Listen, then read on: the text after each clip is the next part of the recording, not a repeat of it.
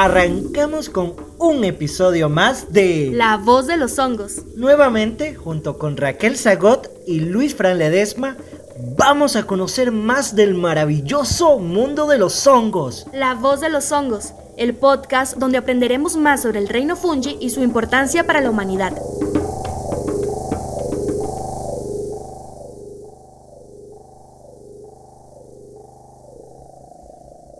Buenas. Una vez más, aquí estamos. Les saluda Luis Francisco Ledesma Vázquez.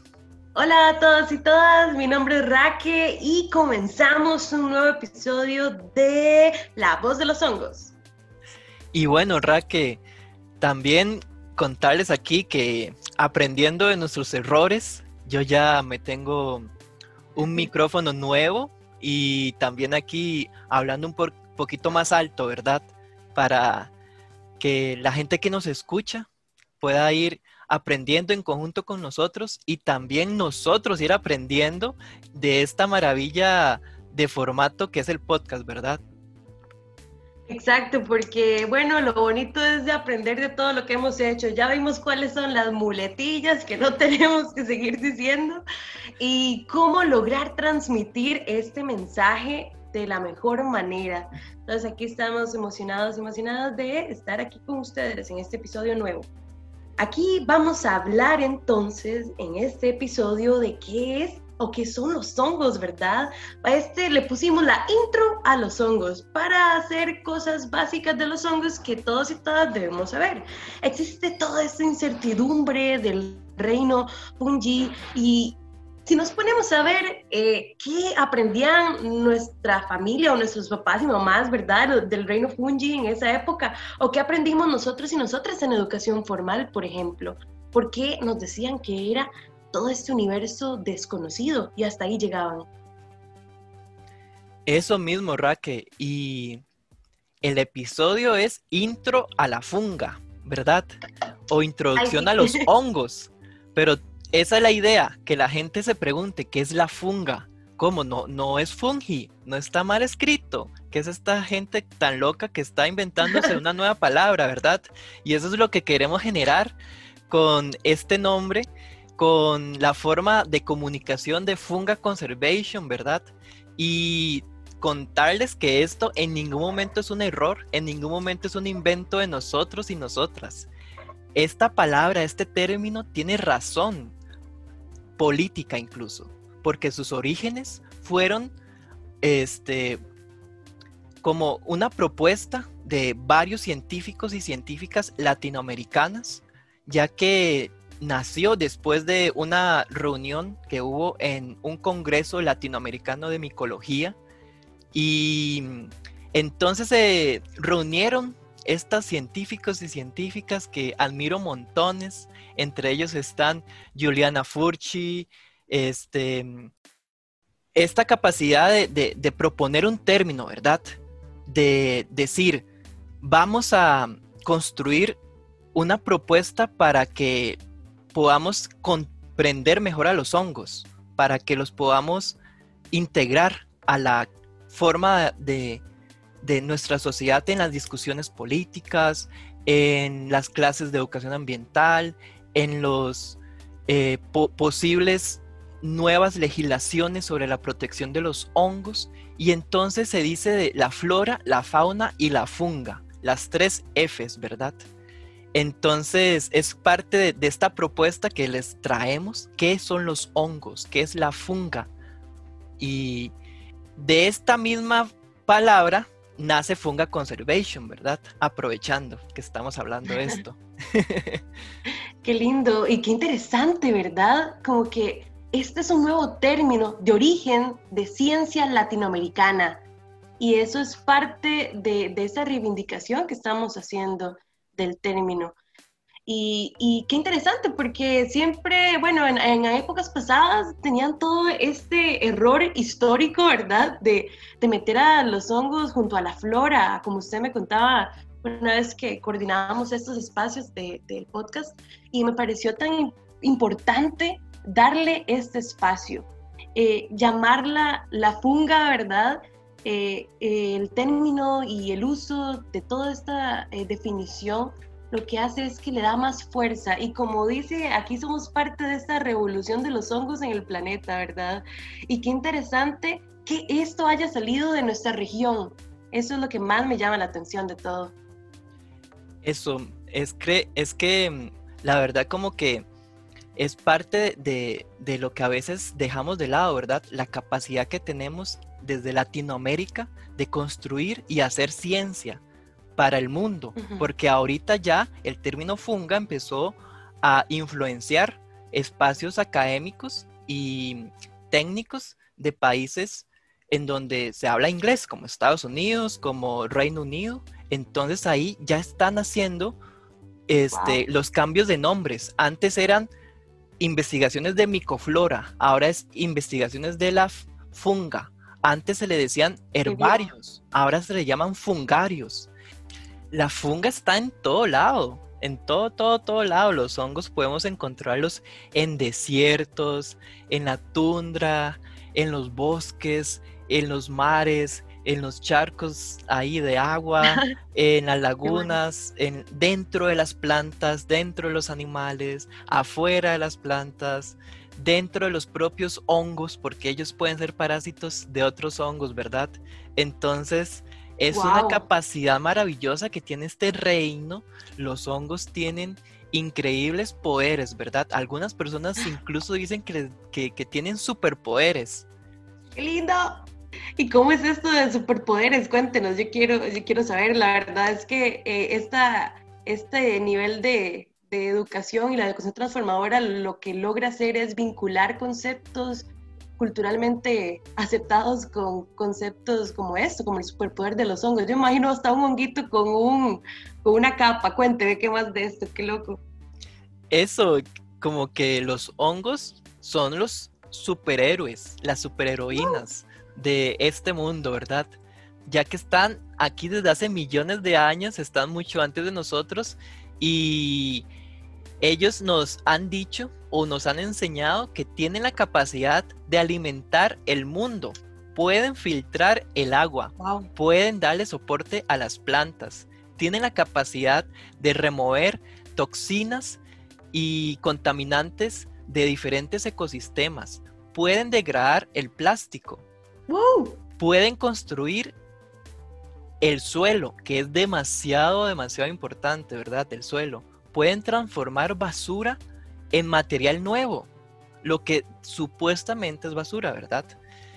Como ahorita que están haciendo cajas de micelio como sustitutos de cajas de madera, de caja de plástico, están haciendo eh, como cuero de hongo, están haciendo zapatos de, del cuero de hongo, es una maravilla, ¿verdad? Incluso aquí tengo una imagen de una tabla de surf, ¿verdad? ¡Qué bueno! de micelio de hongo. Ellos también pueden cuidar, curar y hasta nutrir el cuerpo, ¿verdad? Por lo tanto, alimentan el cuerpo. Alimentan también la mente y alimentan el espíritu, ¿verdad? Algunas especies de hongos. Eh, cuando hablábamos antes de la funga, como esta reivindicación de la funga en nuestra cultura socioecológica y la importancia que tiene esto para entendernos parte, entendernos como otra especie más, ¿verdad? Porque en el episodio cero hablábamos de un dato súper loco de que son los organismos a los que más estamos como emparentados, ¿verdad? Que, que, que nos parecemos más.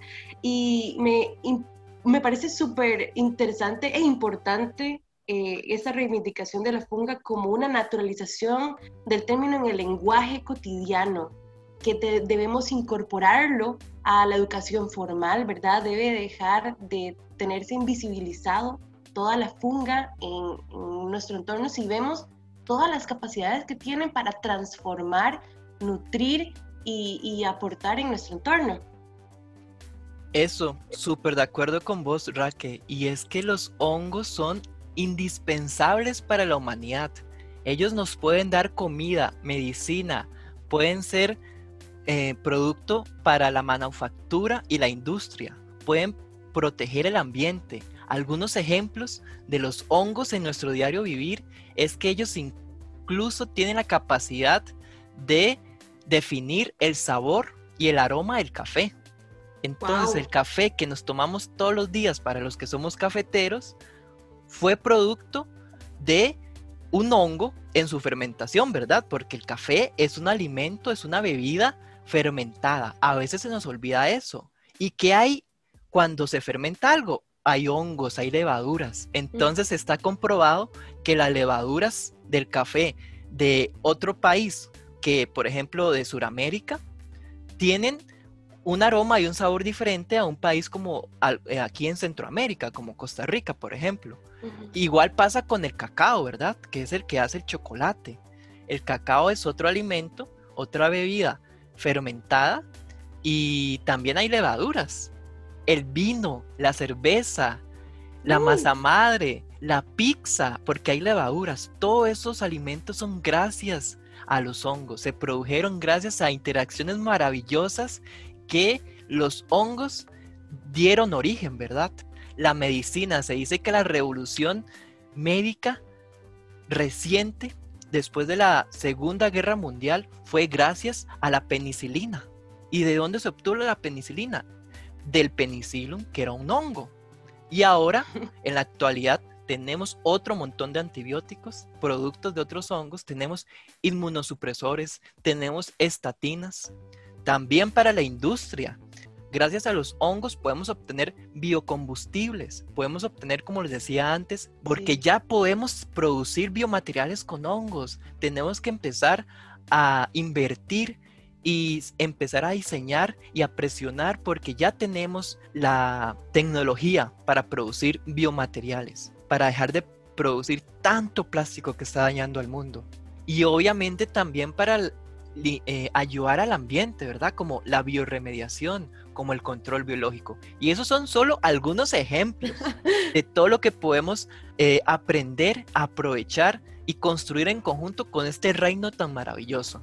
Qué impresionante. Yo estoy de verdad a punto de ir a tatuarme un honguito con una capa después de escuchar todo esto. Y es que qué importantes son en estos aspectos, al menos de la crisis climática que estamos viviendo, ¿verdad? Porque al usted decir todas esas, eh, todos esos beneficios y posibilidades que tenemos con la funga, también podemos hablar de cómo podemos sustituir la carne, por ejemplo, con los hongos o cómo eh, todos los beneficios que nos traen, todas las fermentaciones y esa revolución médica, ¿verdad? Qué impresionante.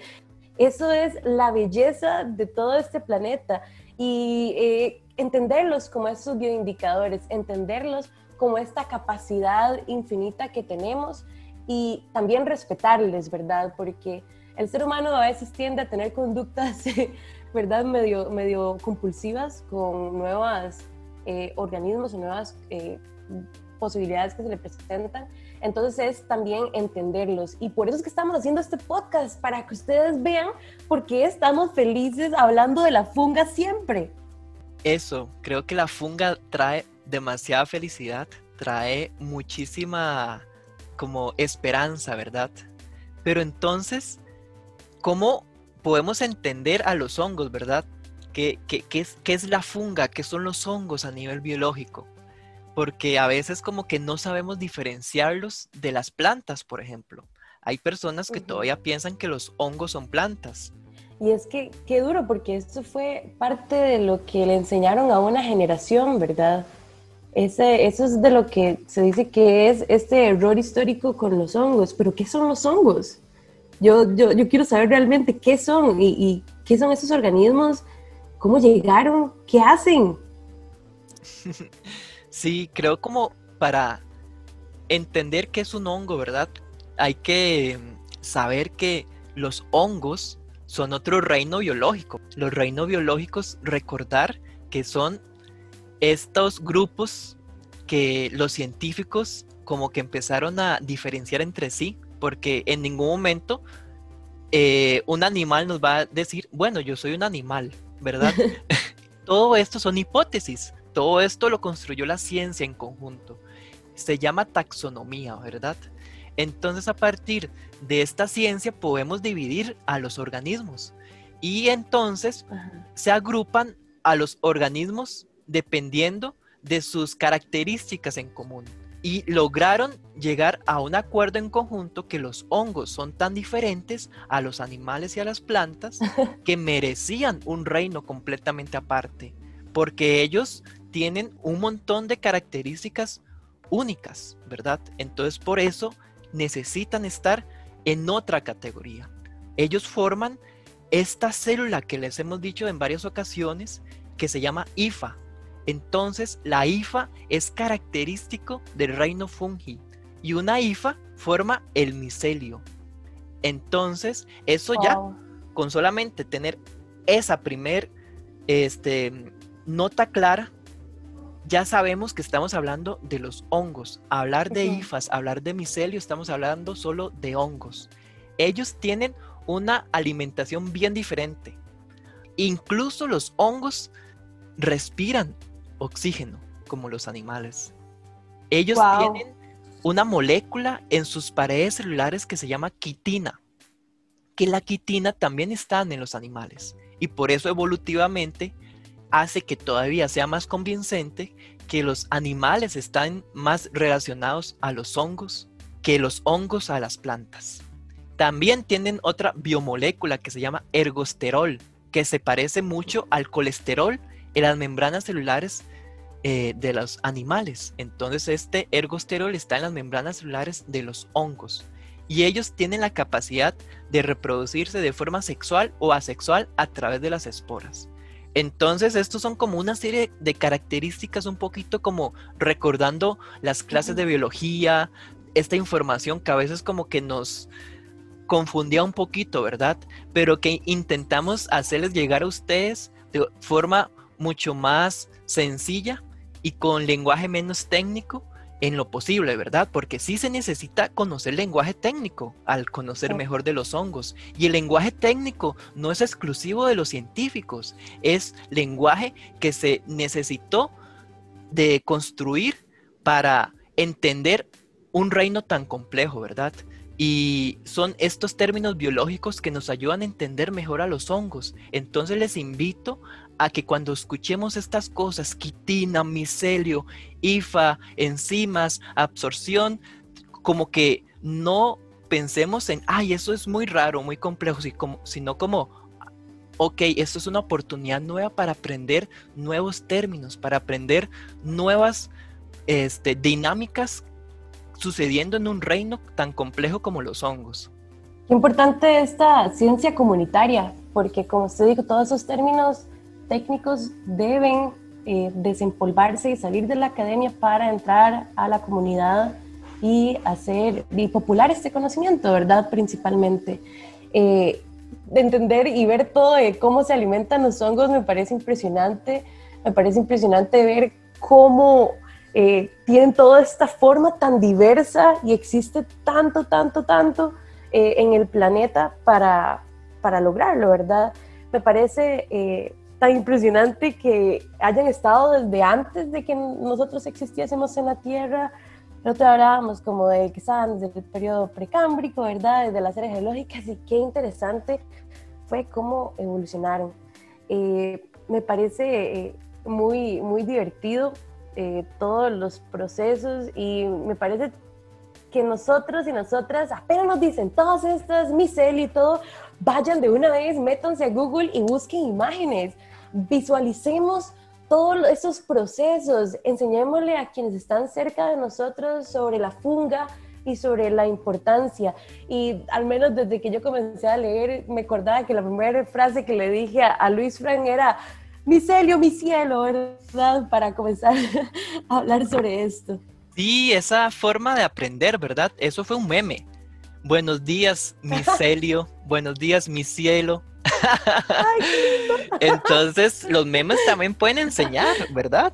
Y es también una forma muy linda de, aprender términos nuevos, porque este, eso no es exclusivo de la academia, en absoluto. Eh, son términos que nosotros podemos aprender, podemos entender mejor e incluso ir a buscar sus orígenes, ¿verdad? Y es que podemos ver que esos organismos son de verdad los constructores de las bases del planeta como los conocemos. Antes hablábamos de la madre micelio, ¿verdad? Y a mí me impresiona el micelio y las hifas, porque yo las hifas las veo como un montón de raicitas así chiquititas, blancas, que crecen, dicen que crecen un milímetro por hora, imagínense.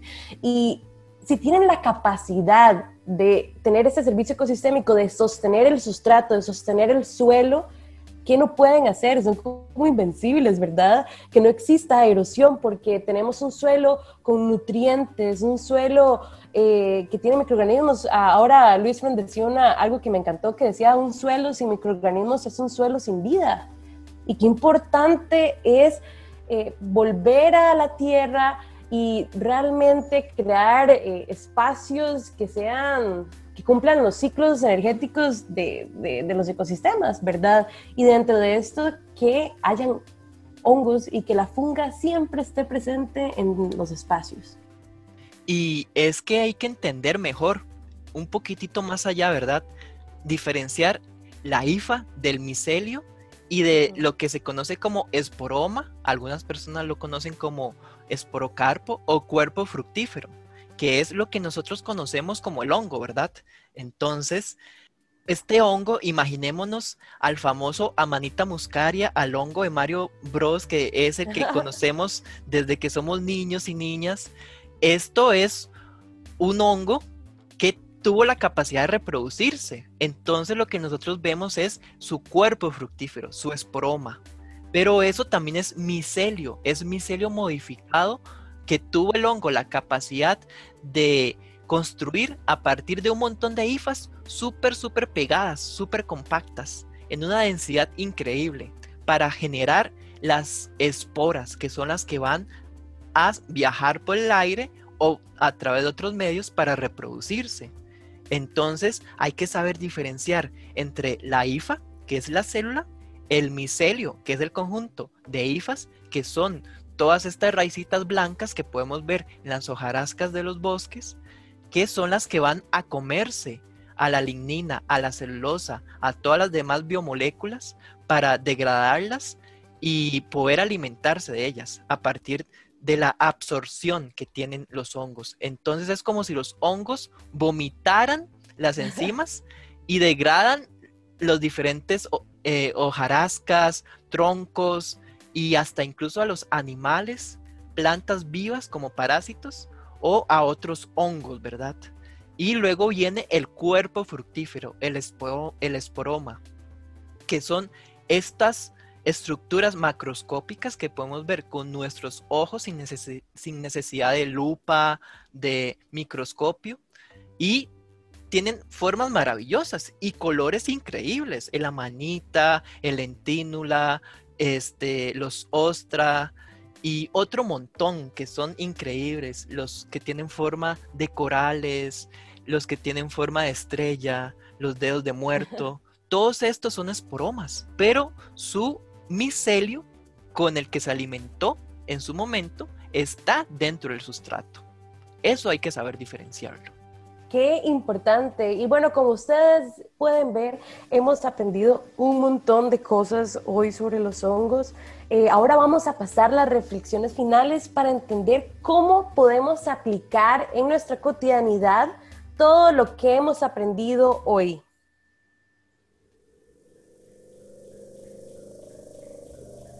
Les invitamos a que nos sigan en las redes sociales. Estamos como Funga Conservation y Colectiva Orgánica pueden compartir sus mensajes en nuestras redes sociales sobre temas que deseen que tratemos. La voz de los hongos.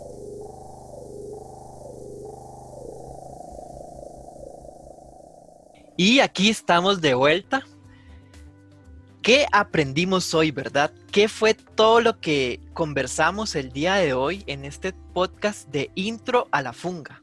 Y qué importante hacer este, este mini resumen para que quede pegado en el cerebro de todas las personas.